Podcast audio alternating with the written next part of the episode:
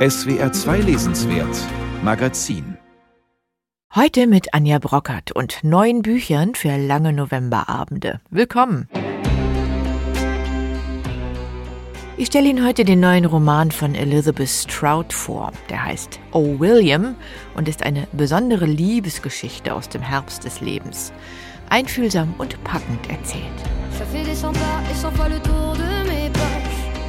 Chaque pas de plus qui m'éloignera me rapproche. Les rues que l'on rase, les gens que l'on croise nous emportent. Je m'élance et me raccroche. Der baskische Autor Fernando Aramburu erkundet in seinem neuen Roman das alltägliche Leben der Deutschen. Auf den ersten Blick ist seine Reise mit Clara durch Deutschland ein unterhaltsames Sittengemälde. Auf den zweiten Blick hat der Roman aber in sich. Dies und mehr jetzt im Lesenswert Magazin. Die Musik kommt von der französischen Nouvelle Chanson Sängerin Sass von ihrem aktuellen Album Issa, gerade erschienen.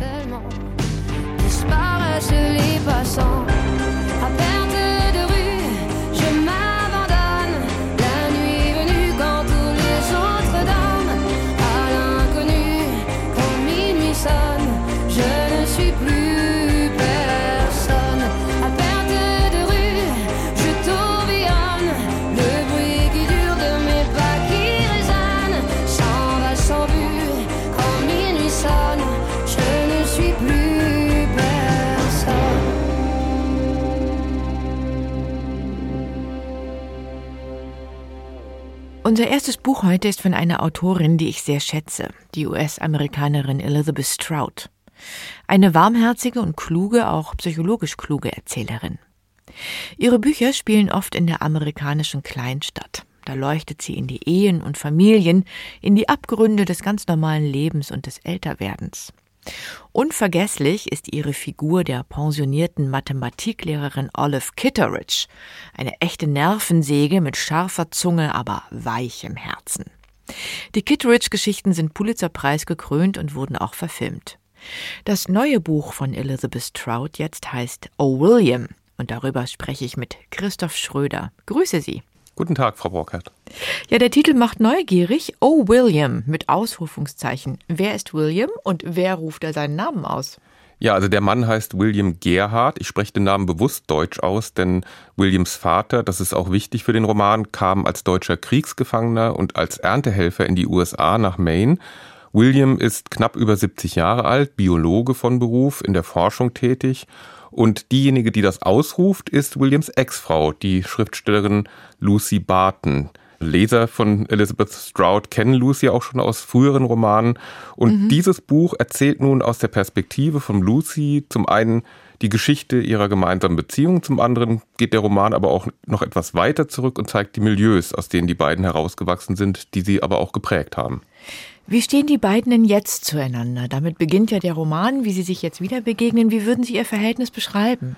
Die beiden waren rund 20 Jahre verheiratet, haben zwei gemeinsame Töchter, sind nun aber auch schon sehr lange getrennt. Und Lucy sagt einmal, sie sind wieder Freunde. Und die Erscheinungsformen und auch die Probleme dieser Freundschaft werden dann in diesem Roman erzählt. Da schleppt jeder so seinen Rucksack mit sich rum. Aber in der Erzählgegenwart sind Lucy und William wieder enger zusammengerückt, weil sie auch beide jeweils mit einem Verlust konfrontiert sind. Lucys zweiter Mann ist vor etwa einem Jahr gestorben und William wurde gerade von seiner dritten Ehefrau verlassen. Die stützen sich also auch so ein bisschen gegenseitig und wenn Sie nach dem Verhältnis dieser beiden fragen, dieses O ja. im Titel und dann das auch im Roman oft durch ein Ach ersetzt wird. Ach, William, das charakterisiert diese Beziehung, glaube ich, schon sehr gut. Da steckt sehr viel drin, Mitgefühl und Zuneigung, Vertrautheit auch, aber natürlich auch ein bisschen Genervtheit. Und Kopfschütteln. Ja. Oh, William. Genau. genau. Wir erfahren ja nach und nach, wie Lucy die Ehe mit William erlebt hat und wie sie ihn heute erlebt. Und es geht dann immer weiter hinein in die tiefen Schichten, in die Gefühlswelten der beiden. Im Kern würde ich sagen, geht es um ihre Ängste. Was sagen Sie? Ja, das glaube ich auch. Also ich glaube, dass das Gefühl der Angst tatsächlich der Motor ist, der ähm, diesen Roman antreibt. Es beginnt ja auch damit, dass William sich an Lucy wendet, weil er nächtliche Angstattacken hat und nicht mehr schlafen kann. Sie empfiehlt mhm. ihm dann halt ein Schlafmittel, so ist sie dann halt. Aber diese Ängste sind sehr vielfältig. Da geht es um die Angst vor Einsamkeit, die Angst um die beiden gemeinsamen Kinder, auch die Angst, das eigene soziale Milieu und die prekäre Herkunft, aus dem die beiden kommen, in Gesellschaft immer auffliegen könnten, so sodass sie auch auffliegen, dass sie nicht so richtig dazugehören. Und im Fall von William geht das dann auch so weiter, dass Elizabeth Stroud dann noch eine zusätzliche Ebene, sagen wir mal traumatische Ebene eingebaut hat. Sein Vater war Deutscher, Kriegsgefangener, der in die USA kam. Und dann gibt es eine Erzählung von einer gemeinsamen Deutschlandreise, die William und Lucy gemeinsam unternommen haben, unter anderem zum KZ Dachau. Und William ist in die Gaskammern gegangen, Lucy ist draußen geblieben und Lucy erklärt sich so viele von Williams Verhaltensstörungen, auch die ihre Ehe zum Teil zum Einsturz gebracht haben, mit diesem deutschen Schuldkomplex. Und da muss ich dann doch sagen, mhm. das ist also ein bisschen grober psychologischer Kurzschluss, der zu einer sonst so feinen Beobachterin und Autorin wie Stroud gar nicht so recht passt. Das fällt mhm. etwas aus dem Rahmen, finde ich. Ich fand das auch ein bisschen unstimmig im gesamten Gefüge des Buches. Denn was Elizabeth Stroud ja wirklich gut kann, ist so sukzessive die Risse in den Fassaden zu zeigen. Ne? Das macht mhm. sie ganz fein. Man kann das übrigens auch an der Figur der Schwiegermutter ganz gut sehen. Catherine, das ist eine ganz elegante und lebenslustige Frau, ähm, die sich Lucys angenommen hat, die ja eben aus sehr prekären Verhältnissen kommt. Lucy erzählt immer wieder von ihr, als eine wichtige Person, auch als eine, mit der sie zusammen auf dem Urlaub war. Aber sie spürt dann eben so nach und nach auch deren Egoismen vielleicht? Ja, ich finde, Catherine ist eine ganz tolle Figur. Ich mag die unheimlich gern. Das ist eine sich mundän gebende Dame, der es tatsächlich gelingt, Lucy, die ja aus sehr kleinen Verhältnissen kommt, mit einer Mischung tatsächlich aus Zuneigung und Herablassung zu behandeln. Mhm. Und das muss man erst mal schaffen. Sie leistet sich so kleine Übergriffigkeiten, macht Lucy Geschenke, die sie überhaupt gar nicht haben will. Einen Golfsack, sie hat überhaupt kein Interesse an Golf und fällt auch einmal ganz schwer aus der Rolle. Und es wird sich ich werde jetzt nicht spoilern, aber es wird sich am Ende dann doch zeigen, dass auch Catherine im Grunde genommen jemand ganz anderes war, als die sie sich immer ausgegeben hat. Und das ist dann nochmal ein Dreh, die diese beiden Figuren, Lucy und Catherine, dann wieder zusammenschmiedet. Und das ist wiederum sehr geschickt gemacht. Das stimmt. Ich lese das Ganze ja auch als die Geschichte einer Befreiung oder vielleicht besser als Geschichte einer Reifung. Lucy sagt an einer Stelle, William und sie waren wie Hänsel und Gretel im dunklen Wald. Sie haben sich immer an den Händen gefasst, er ging voraus, aber es hat sich dann was verändert. Ja, ich finde Reifung eigentlich ein sehr schönes Wort. Wir haben es ja mit Menschen zu tun, die etwas hinter sich gebracht haben. Sie sind ja beide schon älter, jeder für sich, aber auch gemeinsam und die nun zu der Erkenntnis gelangt sind, dass ihre Zuneigung nicht von Äußerlichkeiten abhängig ist und auch nicht von so etwas wie Herkunft und Abstammung und auch sozialen Milieus. Und ich glaube, das festigt sie. Insofern dieses gemeinsam Hand in Hand durchs Leben gehen, auch wenn man dann schon nicht mehr ein Paar war, das ist doch auch ein ganz schönes Bild. Das stimmt, das ist das eine. Das andere ist aber auch, dass einmal Williams Autorität für Lucy so langsam bröckelt, was positiv ist. Ja, absolut. Sie hat immer nach Autoritäten gesucht und jetzt merkt sie. Sie kann äh, auf eigenen Beinen stehen. Genau, ja. Mhm. Sie braucht das gar nicht. Der Ton dieses Buches ist ja leicht, also fast plaudernd, oft mit so Wendungen wie, was ich noch erzählen wollte, was ich damit sagen wollte, was ich damit sagen will. Fanden Sie den Ton und die Machart des Buches stimmig? Ich fand das eigentlich ganz plausibel, weil man zuerst sicher denkt, Sie ja mit Sicherheit auch, was soll das eigentlich, diese alltagssprachlichen ja, Einschübe. Ich mag es nicht so gerne, ja. Ja, aber ich denke dann immer, gerade dann, wenn es so plaudernd wird, kommen dann so elementare Dinge raus. Und Erinnerung funktioniert ja eigentlich auch so. Man erinnert sich an was und dann fällt einem noch was ein und noch was ein.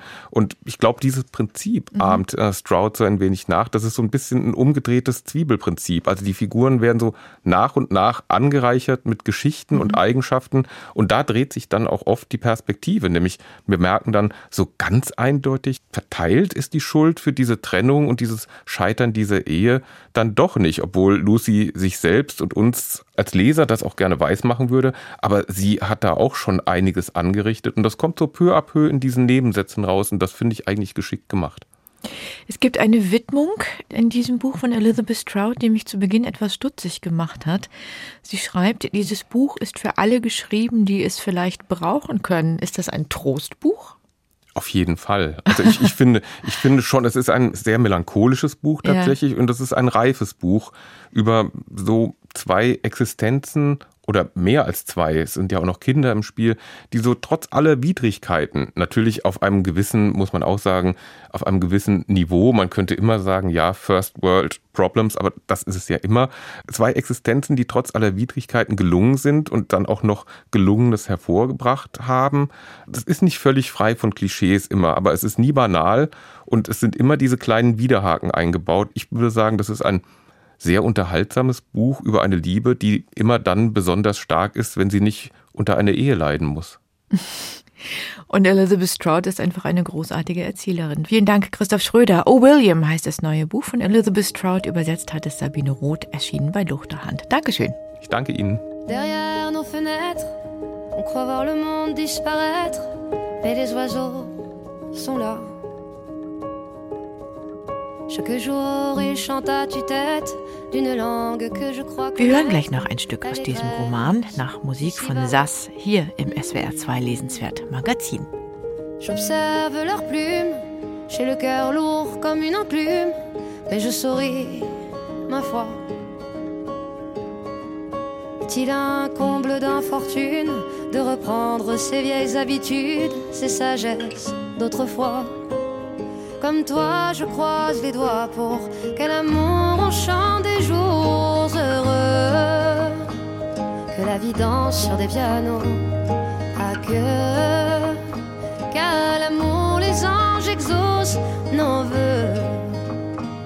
Et que les gens s'aiment un peu comme nos deux.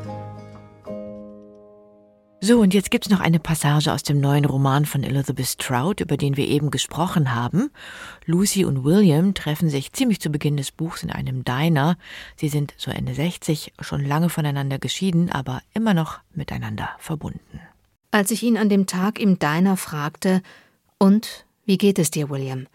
Da erwartete ich, dass er mir antworten würde wie immer mit einem leicht ironischen Mir geht es blendend, danke, Lucy. Aber an diesem Morgen sagte er nur Ganz gut. Er trug einen langen schwarzen Mantel, den er auszog und über den Nachbarstuhl legte, bevor er Platz nahm. Er verschränkte die Arme vor der Brust, eine Geste, die er häufig macht. Gut siehst du aus, sagte ich, und er sagte Danke. Ich kann mich nicht erinnern, dass William mir bei all den Malen, die wir einander über die Jahre gesehen haben, je gesagt hätte, dass ich schick oder hübsch oder auch nur nett aussehe. Und um ehrlich zu sein, habe ich immer gehofft, dass er es doch irgendwann tut. Er bestellte unseren Kaffee und ließ den Blick in dem Lokal umherschweifen. Und dabei zupfte er an seinem Schnauzbart. Er redete eine Weile über unsere Töchter. Er fürchtete, Becca, die Jüngere, könnte wütend auf ihn sein. Sie war im weitesten Sinne ruppig zu ihm gewesen, als er sie vor kurzem angerufen hatte, um ein wenig mit ihr zu schwatzen. Und ich sagte ihm, dass er ihr einfach Zeit geben müsse. Sie müsse erst in ihrer Ehe ankommen. Über solche Themen sprachen wir eine Zeit lang, und dann schaute William mich an und sagte Button, ich muss dir etwas sagen. Er lehnte sich kurz ein Stück vor. Ich habe nachts seit einer Weile so schreckliche Angstzustände. Wenn er meinen Kosenamen aus unserer Vergangenheit verwendet, heißt das, er ist auf eine Art anwesend, die bei ihm selten geworden ist, und ich bin immer gerührt, wenn er mich so nennt. Ich sagte, Meinst du Albträume? Er legte den Kopf zur Seite, als würde er darüber nachdenken, und sagte Nein, ich wache auf, ich liege im Dunkeln, und dann kommt es. Er fügte hinzu Ich hatte so etwas noch nie. Aber es macht mir Angst, Lucy, wahnsinnige Angst. Wieder lehnte er sich nach vorn und setzte seine Kaffeetasse ab. Ich sah ihm zu, und dann fragte ich Nimmst du irgendwelche Medikamente, die du vorher nicht genommen hast? Er verzog leicht das Gesicht. Nein, also sagte ich, dann versuch's doch mal mit einem Schlafmittel. Und er sagte, ich habe in meinem ganzen Leben noch kein Schlafmittel genommen, was mich nicht überraschte. Seine Frau sei da anders, sagte er. Estelle schlucke alle möglichen Tabletten. Er habe es aufgegeben, bei dem Sammelsurium von Pillen durchblicken zu wollen, die sie abends nahm. Ich nehme jetzt meine Mittel, sagte sie fröhlich, und eine halbe Stunde später schlief sie auch schon. Das störe ihn nicht, sagte er, aber für ihn seien Tabletten nichts. Nach vier Stunden wache er dann allerdings oft wieder auf und dann setzten diese Ängste ein. Erzähl mir davon, sagte ich. Und er erzählte es mir, die meiste Zeit ohne mich anzusehen, als hielte die Angst ihn noch immer gefangen. Eine dieser Ängste, benennen ließ sie sich nicht, aber sie hatte mit seiner Mutter zu tun. Williams Mutter, Catherine hieß sie, war schon viele, viele Jahre tot. Doch während dieser Zustände spürte er ihre Gegenwart, die aber keine gute Gegenwart war, und das verstand er nicht, denn er hatte sie geliebt. William war ein Einzelkind, und er hatte mit der verkappt exzessiven Liebe seiner Mutter zu ihm nie Probleme gehabt. Um dieser Angst zu entrinnen, während er neben seiner schlafenden Frau wach lag, auch das erzählte er mir an dem Tag, und es warf mich regelrecht um, dachte er an mich.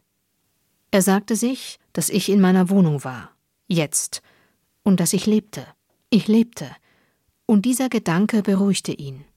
Denn er wusste, wenn es nicht anders ginge, er legte seinen Löffel sorgfältig auf der Untertasse ab, als er das sagte, wobei er das mitten in der Nacht natürlich niemals tun würde, aber falls es gar nicht anders ginge, das wusste er, würde ich ans Telefon gehen, wenn er anrief. Mich in der Welt zu wissen sei ihm in solchen Momenten der größte Trost, und irgendwann schlafe er dann wieder ein. Natürlich kannst du mich jederzeit anrufen, sagte ich. Und William verdrehte die Augen. Ich weiß, davon rede ich doch, sagte er. Isabelle Dumay las eine Passage aus dem neuen Roman von Elizabeth Strout, O William. Tous ces bruits de couloir qui disent noir ou blanc alors, c'est le nom ou la peau qui déciderait du rang. Je ne peux plus respirer sous le poids de ces bêtises, même sang, même lune, quoi qu'ils disent, quoi qu'ils disent. Tous ces genoux si lourds que certains mettent à terre, leur seul crime à ce jour, être né de leur mère. Je ne peux plus respirer sous le poids de ces bêtises, même sang, même lune, quoi qu'ils disent. Moi je veux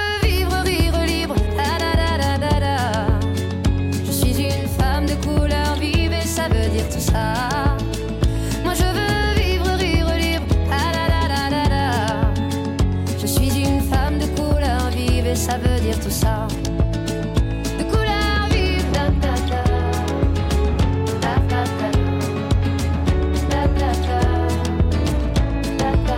Il y a parfois des jours où le ciel est si beau que j'en viens, je l'avoue, à envier les oiseaux de n'être que témoins de nos actes inhumains et de pouvoir voler, voler vers d'autres lendemains. Je pense à vous souvent, vous les décevants qui divisent le tout. Je pense à vous souvent qui piétinez le nom. Je suis déçu, vraiment. Alors je prie le vent qu'il vous ramène à nous. Alors je prie le vent pour que ça change tout.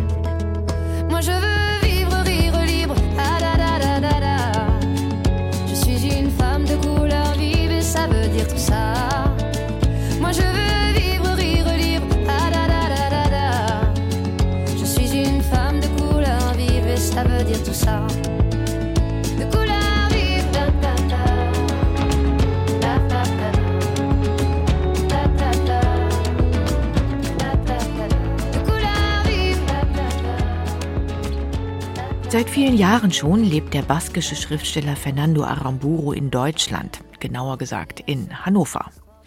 Und man kann sich gut vorstellen, dass es einen zugezogenen und humorbegabten Autor in den Fingern juckt, die ein oder andere, sagen wir mal, Besonderheit der Deutschen aufzuschreiben.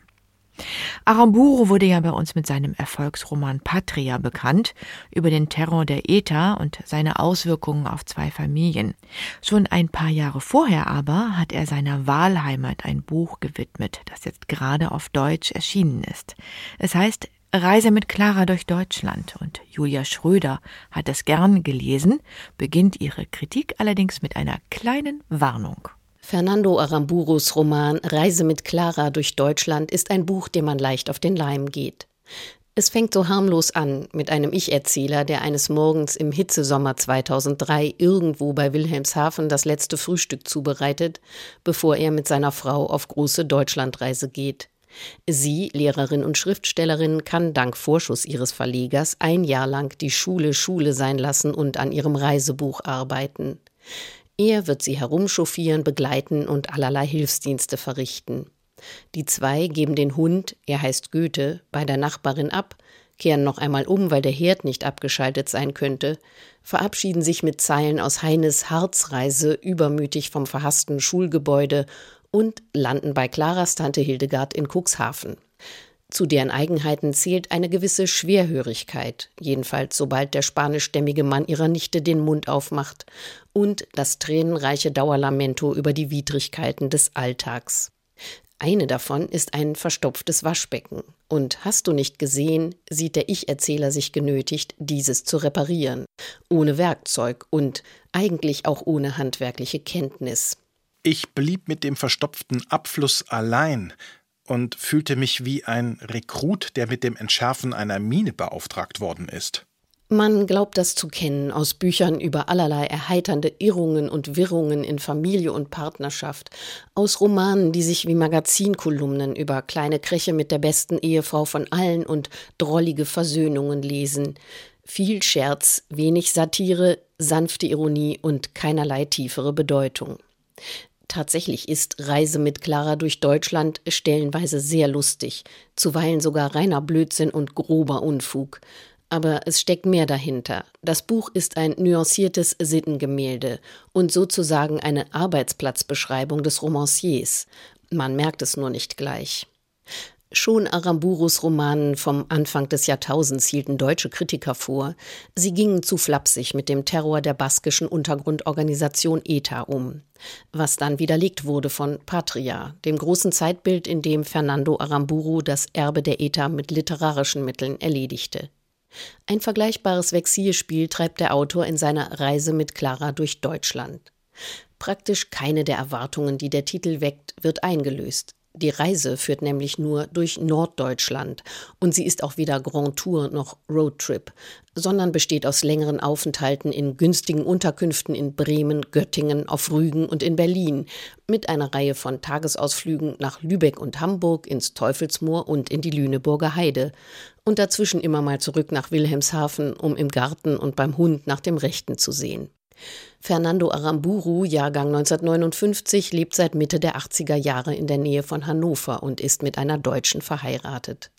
Sein Roman, im Original bereits 2010 erschienen, mag in vielen Einzelheiten von Selbsterlebtem inspiriert sein. Aber er ist kein autobiografischer Roman.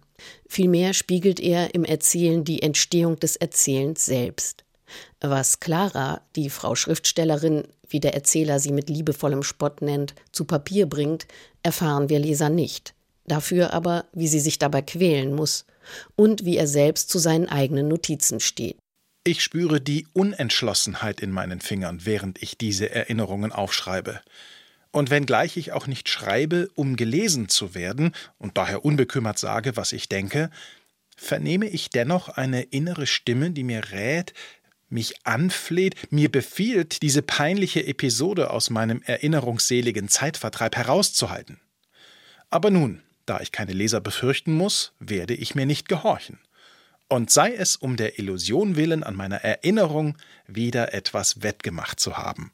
Aramburu bedient sich bei den Großen des pikarischen Romans, zitiert die poetologischen Selbstgespräche seines Landsmanns Cervantes, wie die Selbstironie und den herumwuselnden Stillstand von Lawrence Stearns Tristram Shandy.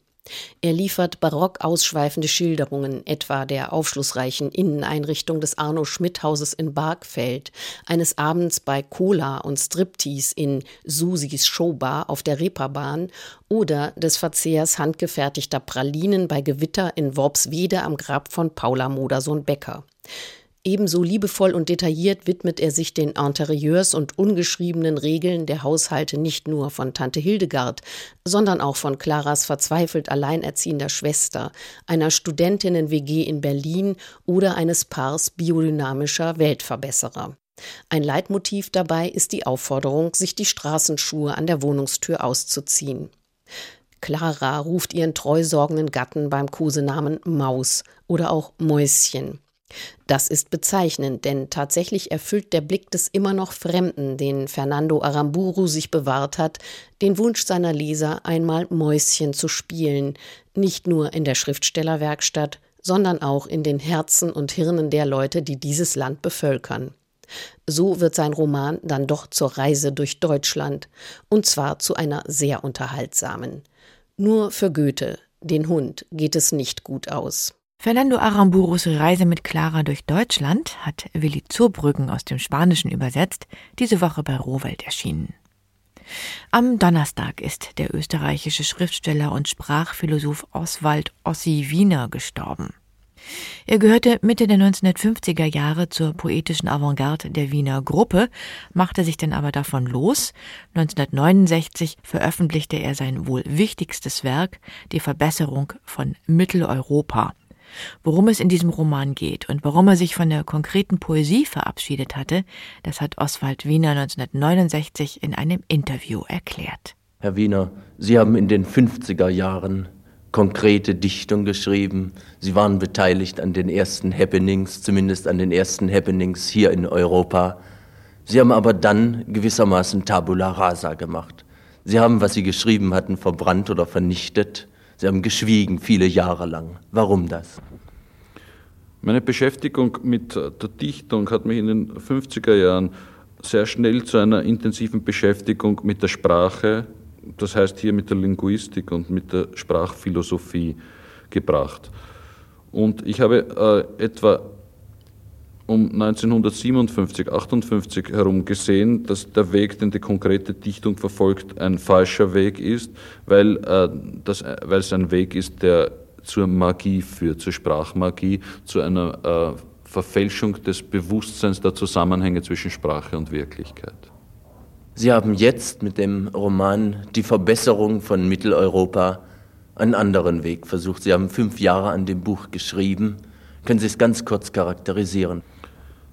Mein Buch Die Verbesserung von Mitteleuropa befasst sich damit, jenen Punkt zu ergründen, in dem Sprache, Staat und Wirklichkeit miteinander eine Union eingehen, der Gestalt, dass man diese drei Begriffe kaum mehr voneinander unterscheiden kann. Darüber hinaus ist mein Buch die Geschichte meines Denkens in der Zeit, in der ich es geschrieben habe. Das heißt, es ist ein Entwicklungsroman meines, äh, meiner eigenen Bewusstheit. Eine kleine Erinnerung an Oswald Ossi Wiener, der am Donnerstag gestorben ist. Er war übrigens auch professioneller Jazzmusiker, Gastronom, studierter Informatiker, Kybernetiker und ganz nebenbei Vater der Fernsehköchin Sarah Wiener. Vor allem aber ein interessanter Autor. Vielleicht mal wieder reinschauen in sein Buch Die Verbesserung von Mitteleuropa. Imagine, imagine. Imagine, imagine. Pour demain, j'imagine un monde qui rimerait avec toi et moi sur le bord de la rive. Nos destins se dessinent et s'écoulent au-delà, au-delà de la peine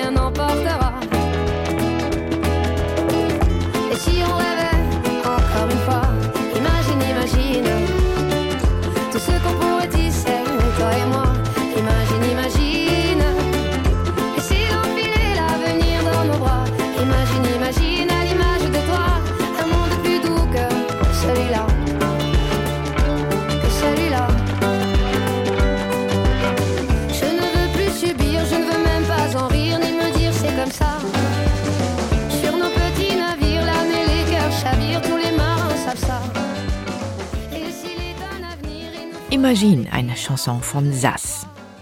Im SWR2 Lesenswert Magazin geht es jetzt um eine politische Graphic Novel. Der Titel kommt Ihnen vielleicht bekannt vor. Über Tyrannei, 20 Lektionen für den Widerstand. Das ist ein Buch des amerikanischen Historikers Timothy Snyder, 2017 erschienen nach dem Amtsantritt von Donald Trump. Dieses Manifest für die Demokratie wurde schnell zum Kultbuch in 40 Sprachen übersetzt, millionenfach verkauft. Jetzt hat die Illustratorin Nora Krug diesen nach wie vor aktuellen Text grafisch in Szene gesetzt, mit einer ganz eigenen Bildsprache. Mein Kollege Lukas Meyer-Blankenburg hat sich die Graphic Novel angesehen. Hallo Lukas. Hallo Anja, grüß dich. Ja, hilf uns noch mal ein bisschen auf die Sprünge. Was sind Timothy Snyders zentrale Thesen in diesem Buch über Tyrannei? Worum geht's ihm? Ja, also du hast schon erwähnt, Timothy Snyder ist Historiker an der Yale University. Der hat eigentlich einen Schwerpunkt auf Holocaust-Forschung und auch einen geografischen Schwerpunkt auf Osteuropa und hat sich angeschaut, wie da nach seinen Worten tyrannische Systeme entstanden sind. Also beispielsweise von der Weimarer Republik hin zum Nationalsozialismus und er überträgt das Ganze in die Gegenwart mit 20 Lektionen, 20 ganz konkrete, deutliche Handreichungen dafür, wie jeder, jede einzelne von uns die Demokratie regelrecht bewahren, beschützen kann durch eigenes Handeln. Das macht er ganz konkret. Wie gesagt, 20 Lektionen, die haben zum Teil sehr eingängige Titel, die man auf Anhieb versteht. Da heißt es zum Beispiel eine Lektion hüte dich vor dem Einparteienstaat oder engagiere dich für einen guten Zweck, soweit so gut. Es gibt aber auch für mich zumindest einige Hinhörer bei den Titeln, die heißen dann zum Beispiel sei freundlich zu unserer Sprache oder führe ein Privatleben. Ja, sei freundlich zu unserer Sprache ist natürlich momentan ganz besonders wichtig. Jetzt könnte man so etwas, ja, sagen wir mal, relativ plakativ, zeichnerisch mhm. umsetzen, einfach mit so Parolen zum Beispiel. Aber Timothy Snyder hat sich ganz bewusst die bekannte Illustratorin Nora Krug ausgesucht. Ja. Und ich finde, sie hat diese 20 Lektionen fast poetisch in Szene ja. gesetzt. Oder wie würdest du ihre Bildsprache beschreiben? Ähm, poetisch ist ganz schön, trifft es auf jeden Fall besser als plakativ. Das ist nicht Nora. das ist es nicht, nee. Das ist es überhaupt nicht, nee. Also man kann wirklich sagen, es gibt diesen Originaltext von Timothy Snyder von 2017. Ich würde unbedingt unbedingt sagen, um mein Fazit hier schon so vorwegzunehmen, zu dieser illustrierten Ausgabe von Nora Krug wirklich zu greifen, weil sie den Text schafft anzureichern mit ihren Bildern. Das sind Fotomontagen, das sind Collagen aus Fotoelementen, aus alten Postkarten, die sie von Flohmärkten gesammelt hat, aus Antiquitätenläden, aber auch historisches Archivmaterial von Yad Vashem zum Beispiel und dass sie aber immer wieder anreichert mit ihren eigenen Zeichnungen. Das erinnert so ein bisschen an den Dadaismus Dadaismus in Berlin, witzigerweise auch aus der Weimarer Republik, diese Bilder, die denken immer so ein bisschen um die Ecke. Und das meinte ich damit, sie reichern den Text an, weil man wirklich eine Passage von Snyder liest und dann hat man ein Bild von Nora Krug dazu. Diese Bilder sind so eingewoben in den Text, was einem wirklich nochmal zu denken gibt. Also zum Beispiel, sie illustriert jeden Einstieg von einer Lektion mit einer Miniaturillustration und bei dem Stichwort Setze ein Zeichen, da sieht man eine Gruppe von Menschen in Schafskostüm und einer aber, der hat seinen Schafkopf ausgezogen, sich auf den Zaun gestellt und hält eine Mistgabel in der Hand. ja. Also ist auch mit so einem kleinen Augenzwinkern natürlich.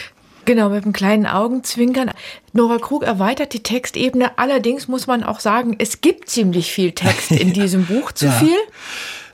Es ist ein schmales Manifest, aber es ist dafür, dass es so viele Bilder sind und sie das so anreichert, mir manchmal ein bisschen zu viel. Sie hat darauf bestanden, dass sie eigentlich eine ungekürzte Originalfassung ja. verwendet, hat auch den ganzen Text mit eigener Handschrift sozusagen abgeschrieben und auf ein paar Seiten bekommt man wirklich diesen Eindruck, jetzt muss irgendwie noch der ganze Text untergebracht mhm. werden. Das macht's nicht ganz so schön, das ist aber Meckern auf hohem Niveau, würde ich mal sagen. Es ist ja alles auch in so weichen satten Farben gehalten. Die Seiten sind dick, also es ist wirklich ein haptisches Vergnügen, muss man sagen. Jede Lektion wiegt schwer zwischen den Fingern. Das macht echt Spaß, da durch zu blättern. War mir manchmal aber trotzdem ein bisschen überladen und wenn ich jetzt schon so ein bisschen am Kritteln bin, ein zweiter Kritikpunkt war, du hast es erwähnt, 2017 hat Snyder das Manifest geschrieben in Bezug auf die Wahl von Donald Trump, den er ganz offensichtlich, darüber kann man natürlich auch streiten, als neuen Tyrannen irgendwo gesehen hat in der US-Gesellschaft, als Bedrohung für die Demokratie. Jetzt erwähnt er alle seine historischen Figuren deutlich mit Namen. Hitler kommt drin vor, Stalin kommt drin vor, auch ein gegenwärtiger Präsident wie Putin kommt namentlich drin vor. Der einzige, der nicht namentlich genannt wird, ist Donald Trump. Und mittlerweile, so nach einigem Lesen hat mich das dann doch gestört, habe ich mich gefragt, warum wird der nicht genannt und jetzt vor allem auch in dieser neuen Ausgabe, fünf Jahre später, erst mittlerweile auch abgewählt, warum man nicht jetzt nochmal Herrn Snyder gefragt hat, den Text vielleicht dahingehend zu überarbeiten und diesen vermeintlichen Tyrannen irgendwie doch zu benennen in dem Buch. Ich fand es schade, vielleicht stören sich andere gar nicht so sehr daran. Ich finde, trotz dieser kleinen Einwände, die du da aufgemacht hast, ist es ein anregendes, ein sehr ästhetisches Buch geworden. Mhm. Wem würdest du es empfehlen? Ist das besonders für Jugendliche geeignet? Das liegt auf der Hand. Also ich finde, das ist natürlich eine Steilvorlage für einen Geschichtsunterricht, für einen Politikunterricht, sich das anzuschauen. Die ganzen Bilder, historische Beispiele gibt es en masse, da kann man diskutieren ohne Ende. Mhm. Ich habe natürlich auch kritische Stimmen schon gelesen aus der historischen Zunft, weil Snyder da ganz gerne Parallelen aufzieht zwischen Weimarer Republik, Stalinismus und der Gegenwart und Tendenzen, da kann man möglicherweise auch streiten an der einen oder anderen Stelle. Heißt trotzdem nicht, dass man es nicht ganz gut im Unterricht verwenden könnte. Und umgekehrt, aber dadurch, dass Nora Krug, wie ich finde, das so toll macht mit diesen Bildern, die einen wirklich ins Denken kommen lassen, anhand dieser historischen Beispiele ist das auch was für Erwachsene. Es gibt ja diese überraschenden Lektionen zum Teil, wo man dann wirklich nochmal einen Stupser kriegt, wie man sich tatsächlich durchs Höflichsein, durchs auf die Sprache achten, auch dadurch, dass man sein Online-Verhalten checkt und überprüft, dass man mutig ist, um seine Demokratie zu verteidigen und sich einzusetzen und sieht, man muss kein Held, man muss keine Heldin sein, es geht nicht immer ums Große und Ganze, sondern es geht einfach darum, vor die Haustür und machen im ganz konkreten einzelnen Beispiel um einen herum. Vielen Dank. Die Graphic Novel über Tyrannei von Timothy Snyder und Nora Krug ist bei CH Beck erschienen. Danke, Lukas Meyer-Blankenburg, fürs Gespräch. Gerne. T'as vu, le temps passe vite. C'est loin quand j'étais petite. Et que je courais me cacher quand tu voulais me manger. T'as vu, le temps suit son cours. C'est bien le seul qui dure toujours. Puisqu'il passe quand même, même le temps qu'on s'aime quand il faudra que je prenne ta main dans la mienne pour te faire marcher doucement. Tu vois, papa, je ne sais pas ce qu'il faudra qu'on s'apprenne pour que ça nous donne assez d'élan. C'est comme tu voudras. comme tu voudras. Mais je serai là. C'est comme tu voudras.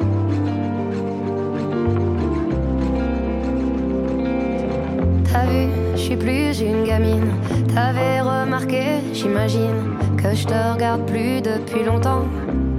Avec mes yeux d'enfant, t'as vu l'eau qui coule sous les ponts se fout de nous demander pardon. On remonte jamais le courant contre le sens du vent quand il faudra que je prenne ta main dans la mienne pour te faire marcher doucement. Tu vois, papa, je ne sais pas ce qu'il faudra qu'on s'apprenne pour que ça nous donne assez d'élan. C'est comme tu voudras.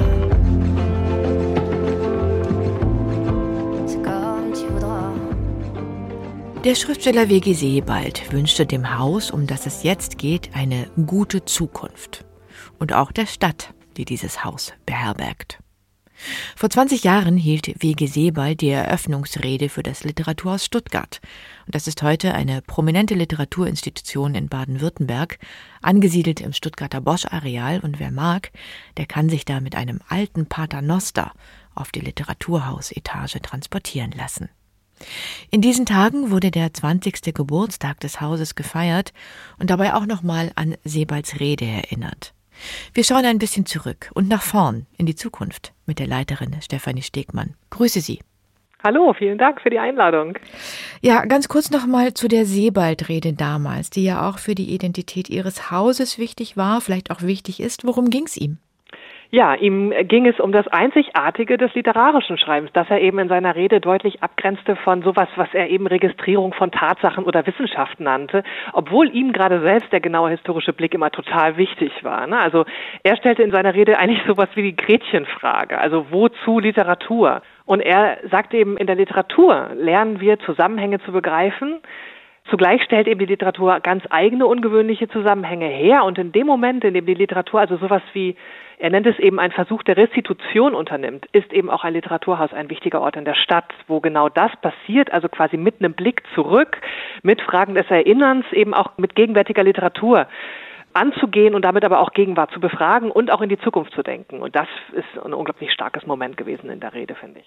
Wie wurde das denn eigentlich damals angenommen im Kulturbetrieb? Also füllte das eine Lücke oder war da erstmal so mit leichter zögerlicher Angang? Wie wurde das in der Stadt gutiert? Also wie das in Stuttgart wurde das mit einer unglaublichen Passion aufgenommen. Das mhm. ähm, kann ich deshalb sagen, obwohl ich ja damals nicht da war, weil ich ein bisschen die Gründungsgeschichte kenne und eben weiß, dass das Stuttgarter Literaturhaus insofern singulär ist, dass es wirklich nicht von einer Handvoll Intellektueller aus der Taufe gehoben wurde, sondern es wirklich von einem ganz breiten bürgerschaftlichen Engagement getragen wurde. Also das heißt gleich von Beginn an, von Mitgründung des Hauses, das sozusagen auch aus der Mitte der Stadt heraus entwickelt und gegründet wurde und von einer ganz breiten ja, Stadtgesellschaft eben gewollt und getragen wurde. Und das ist total wichtig. Und das äh, ist auch bis heute sozusagen ein Pfund, das wir haben, nämlich diese beiden großen Vereine, den Trägerverein, diesen Freundeskreis mit über 1000 Mitgliedern. Das erzählt immer noch so ein bisschen diese Anfangsgeschichte, die insofern eben wirklich bemerkenswert ist. Es gibt Lesungen von Autorinnen und Autoren, die ihre aktuellen Bücher vorstellen. Es gibt Veranstaltungsreihen, es gibt auch kleine Ausstellungen, es gibt Symposien, es gibt Workshops. Was ist Ihnen heute wichtig, wenn Sie das Programm gestalten? Mal so 13 zentrale Punkte? Also von der Literatur auszugehen steht äh, hier im Haus am Platz eins, das würde ich immer noch sagen, aber sie eben einzubinden, also sie zu verbinden mit Gesellschaft, mit Fragen, die uns unter den Nägeln brennen und wo die Literatur im Sebaldschen Sinne eben auch was ganz Eigenes kann, was eben nicht in Geschichte oder Wissenschaft aufgeht. Und das mache ich persönlich zum Beispiel gerne über Festivals, die eine Konzentration möglich machen, zum Beispiel an einem ganzen Wochenende. Da sind wir in den letzten Jahren eben so Fragen nachgegangen. Ne? Also ein Festival des Scheiterns, des Hochstapelns oder im letzten Jahr der Sehnsucht. Und diese Formate bieten eben auch Raum für Experimente oder ungewöhnliche Verbindungen, die sich öffnen lassen. Und das macht es für mich tatsächlich jetzt sehr reizvoll, um einen Punkt zu nennen. Das zweite ist, dass ich sagen würde, das Haus ist für mich wie eine Membran zu verstehen. Also unser eigenes Denken durchlässig zu halten, aber auch das Haus selbst durchlässiger werden zu lassen oder noch durchlässiger zu machen. Also zu fragen eigentlich, wer fühlt sich durch unsere Programme angesprochen, wenn nicht, was können wir tun, um diese Durchlässigkeit zu erhöhen? Das kann das Alter, die Herkunft, das können die Partner, die Allianzen sein, das kann der Austausch zwischen Publikum und Team im Haus sein, die Verjüngung. Dazu gehört aber dann eben drittens auch, Themen länger und tiefer bearbeiten zu können, als über die reinen 90 Minuten oder ein Buch hinaus. Also wirklich in größeren Zusammenhängen denken zu können und dann wirklich auch den längeren Atem dafür mitzubringen. Von diesen 20 Jahren, auf die Sie zurückblicken können im Literaturhaus Stuttgart, waren zwei unter Corona. Corona hat auch den Literaturhäusern einen Digitalisierungsschub verpasst. Viele Veranstaltungen wurden in den letzten zwei Jahren gestreamt, Online-Projekte aufgesetzt, bei denen auch Nutzerinnen und Nutzer mitmachen konnten. Wie glauben Sie, wird die Zukunft der Literaturhäuser aussehen? Alles hybrid? Ja, also das, was aus der Not geboren wurde, wird vielleicht tatsächlich ein bisschen zur Tugend der nächsten Jahre. Also wir mussten ja einfach sehr schnell umstellen und auf die, sozusagen auch unser Programm digitalisieren. Das haben wir in Stuttgart wirklich sehr früh gemacht und auch recht professionell mit ziemlich viel Geld, das wir in die Hand genommen haben. Und jetzt sind wir ausgestattet und jetzt ist tatsächlich die Frage, wie gehen wir damit in die Zukunft? Und um diesen Membrangedanken aufzugreifen, da bekommen wir dann eben eine Rückmeldung vom Publikum. Also ich nenne es immer die Liebesbriefe aus dem Ländle äh, der letzten Monate, in denen eben uns gespiegelt wird, dass gerade Teilhabe in Zeiten einer Pandemie in der Region, außerhalb der urbanen Zentren, was total Wichtiges geworden ist und dass da unser Programm im Literaturhaus für viele Menschen eben dann doch eine ganz besondere Bedeutung bekommen hat. Wer hat Ihnen die Liebesbriefe geschrieben? Menschen, die unser Programm wahrgenommen haben, aus äh, Hintertupfing, weiß ich wo, also die uns Briefe geschrieben haben und und gesagt haben, wie toll das ist, dass wir das anbieten und dass wir das bitte, bitte, auch wenn die Pandemie vorbei ist, beibehalten. Denn sie waren noch nie so oft im Literaturhaus wie die letzten 18 Monate. Digital, Im virtuellen? Raum. Im virtuellen Raum, weil sie eben dann aus Pforzheim, Heilbronn oder auch aus kleineren Regionen tatsächlich dann jetzt de facto nicht anreisen konnten, wegen Lockdown oder aus anderen Gründen. Oder weil es ihnen dann auch, ne, je nachdem wie alt sie sind oder wie mobil sie sind, eben dann auch sonst nicht so leicht möglich ist, zu uns zu kommen und bisweilen jetzt auch gerade in den letzten Monaten auch wirklich isoliert waren, ne? also mhm. durch die Pandemie. Ähm, und das war für uns eine total interessante und wichtige Rückmeldung, dass das tatsächlich für, für Menschen eine Bedeutung hat und jetzt auch über die Pandemie auf die Zukunft gesehen hinaus, dass wir das ausbauen müssen. Ne? Und natürlich trotzdem sind wir das Haus in der Stadt Stuttgart und das ist der Kern, das ist das Zentrum. Aber was das sozusagen Denken in hybriden Formaten betrifft, da ist noch Luft nach oben. Vielen Dank, Stefanie Stegmann, und eine gute Zukunft. Wir sprachen mit der Leiterin des Stuttgarter Literaturhauses, das jetzt gerade 20 Jahre alt geworden ist. Dankeschön. Dankeschön.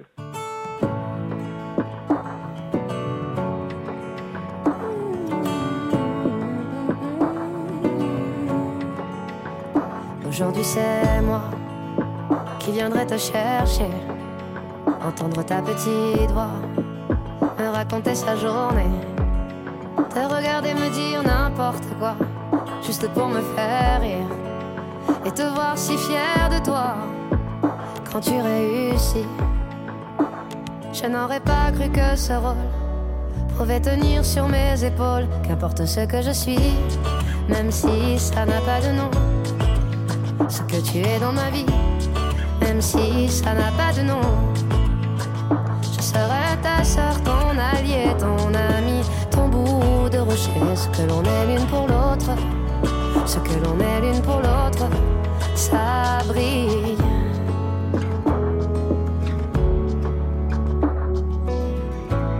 Et si c'était ça la famille?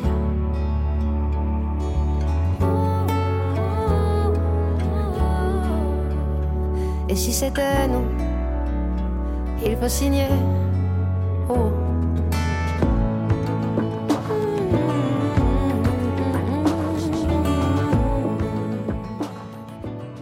Für ihre Bücher wurde sie schon ziemlich angefeindet, die Schriftstellerin Rachel Cusk. Denn die gebürtige Kanadierin schreibt schonungslos über die Kollateralschäden des familiären Zusammenlebens und der Ehe. In einem Memoir hat sie mit den Mythen der Mutterschaft abgerechnet, in einem anderen von ihrer Scheidung erzählt, dezent und drastisch zugleich, das war fast ein Tabubruch. Das autobiografische Schreiben ist bei Rachel Cusk aber kein entblößender Akt, sondern eher eine mikrochirurgische Operation an Erinnerungen, durch die etwas Allgemeines zum Vorschein kommt. Rachel Cusk lebt schon lange in England und dort spielt auch ihr neuer Roman der andere Ort. Ulrich Rüdenauer hat ihn gelesen. Hinter der Initiale M verbirgt sich eine Schriftstellerin, eine nicht mehr ganz junge Frau, die mit ihrem zweiten Mann Tony in einer abgelegenen, nicht näher benannten Gegend im englischen Marschland lebt. Neben ihrem Haus besitzen die beiden noch ein kleines, in der Nähe gelegenes Häuschen, in das M und Tony regelmäßig Künstlerinnen und Künstler einladen. Sie können dort leben, arbeiten, zur Ruhe kommen. Dieses Domizil ist der andere Ort, der Rachel Cusks neuem Roman seinen Titel gibt. Das Buch besteht aus einem langen Monolog, einer Beichte oder einem Brief an ein Gegenüber namens Jeffers, fast als würde M auf einer Couch liegen und sich die Geschehnisse der letzten Jahre ein wenig gespreizt von der Seele reden. Vor vielen Jahren, berichtet sie, sei sie in einer Galerie in Paris auf die Bilder des Malers L gestoßen. Eine erschütternde Erfahrung, die sie aus ihrem bisherigen Leben katapultierte. Ein letzter Ruck, der etwas in Bewegung setzte. Eben jene Bilder waren es, die jahrelang in meinem Gedächtnis schwelten, bis zu der Zeit, von der ich dir nun berichten möchte, Jeffers, in der das Feuer erneut ausbrach. Die Religiosität von Els Landschaften falls man die menschliche Existenz eine Religion nennen kann. Wenn er eine Landschaft malt, erinnert er sich daran, sie zu sehen. Treffender kann ich dir seine Bilder und die Gefühle, die sie an dem Tag in mir auslösten, nicht beschreiben. Die Bilder erzeugen in M ein Erkennen des eigenen Ich oder vielleicht doch nur eine Sehnsucht danach, zu sich zu finden. Sie haben eine solch immense Wirkung, dass die mit inneren Dämonen kämpfende Erzählerin Jahre später beschließt, L auf die Marsch einzuladen. Nach einigem Hin und Her nimmt der gefeierte, geheimnisvolle Maler das Angebot tatsächlich an. Er reist nicht alleine, sondern hat eine junge Frau namens Brett im Schlepptau. Ganz klar ist nicht, in welchem Verhältnis die beiden zueinander stehen. Allerdings ist für M die erhoffte Intimität zerstört. Auch Ems Tochter Justine verbringt zusammen mit ihrem deutschen Freund Kurt den Winter auf der Marsch. Es entsteht ein komplexes Beziehungsgeflecht zwischen den sechs Menschen, ein Wechselspiel aus Anziehung und Abstoßung, ein Kammerspiel mit intensiven, sogar verstörenden Dialogen. Rachel Cusk verdichtet hier Themen, die uns aus ihren früheren Büchern vertraut sind. Das Verhältnis von Kunst und Leben, Mutterschaft, Unabhängigkeit und Bindung verworrene psychische Verwicklungen und Verstrickungen, Irrungen und Wirrungen deuten sich mehr an, als dass sie ausformuliert würden. Vieles bleibt in einer fast unheimlichen Wahrheit, und Kask erzeugt alleine schon durch die abgelegene, abgeschlossene Szenerie des Marschlandes eine eigentümlich zeitenthobende Atmosphäre. Nicht alles, was hier in philosophischen, immer wieder neu ansetzenden Denk- und Sprechbewegungen angerissen wird, ist leicht zu durchschauen oder auch nur einsichtig. Vielleicht, weil die Glutkerne von Ems inneren Kämpfen nur umkreist, nie recht fassbar werden. Dass sie sich selbst auf die Schliche kommen will, gesehen werden möchte mit Hilfe des irgendwie diabolischen Malers L, das wird jedoch rasch deutlich. Und dass dieser Wunsch, durch einen anderen, durch die Kunst das wahre Ich zu finden, nur desaströs enden kann, davon erzählt dieser geradezu masochistische Monolog einer Frau in der Krise ebenfalls. Da standen wir nun vor der Landschaft, die ich all die Jahre mit seinen Augen betrachtet und in der ich seine Hand erkannt hatte, und er dreht sich einfach um und sagt, er wolle Tony malen.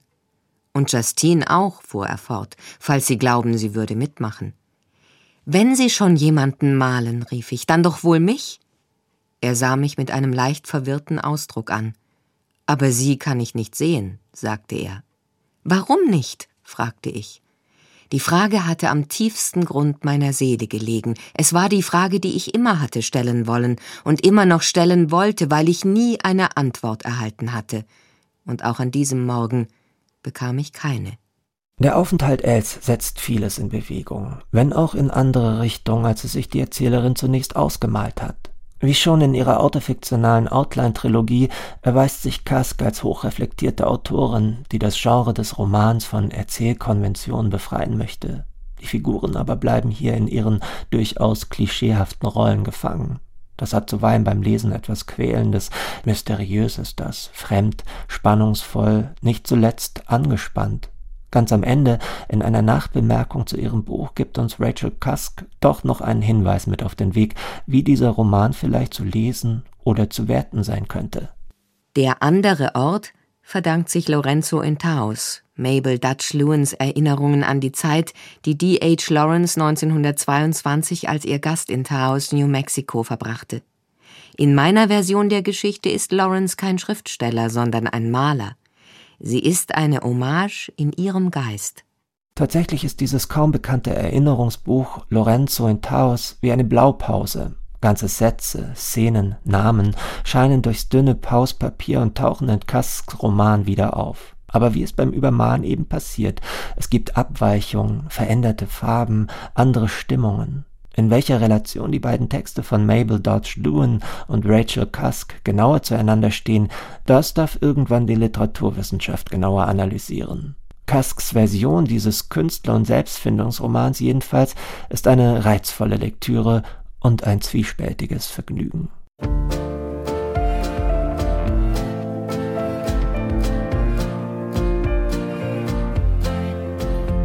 Der andere Ort von Rachel Cusk ist bei Surkamp erschienen, übersetzt hat Eva Bonnet. Alle Titel und Themen finden Sie auch auf swr2.de und im Lesenswert Podcast. Die Musik heute im Lesenswert Magazin kam von der Französin Sass von ihrem aktuellen Album Isa. Hier geht's jetzt gleich weiter mit SWR2 aktuell und dann dem Hörspiel am Sonntag. Am Mikrofon war Anja Brockert. Tschüss.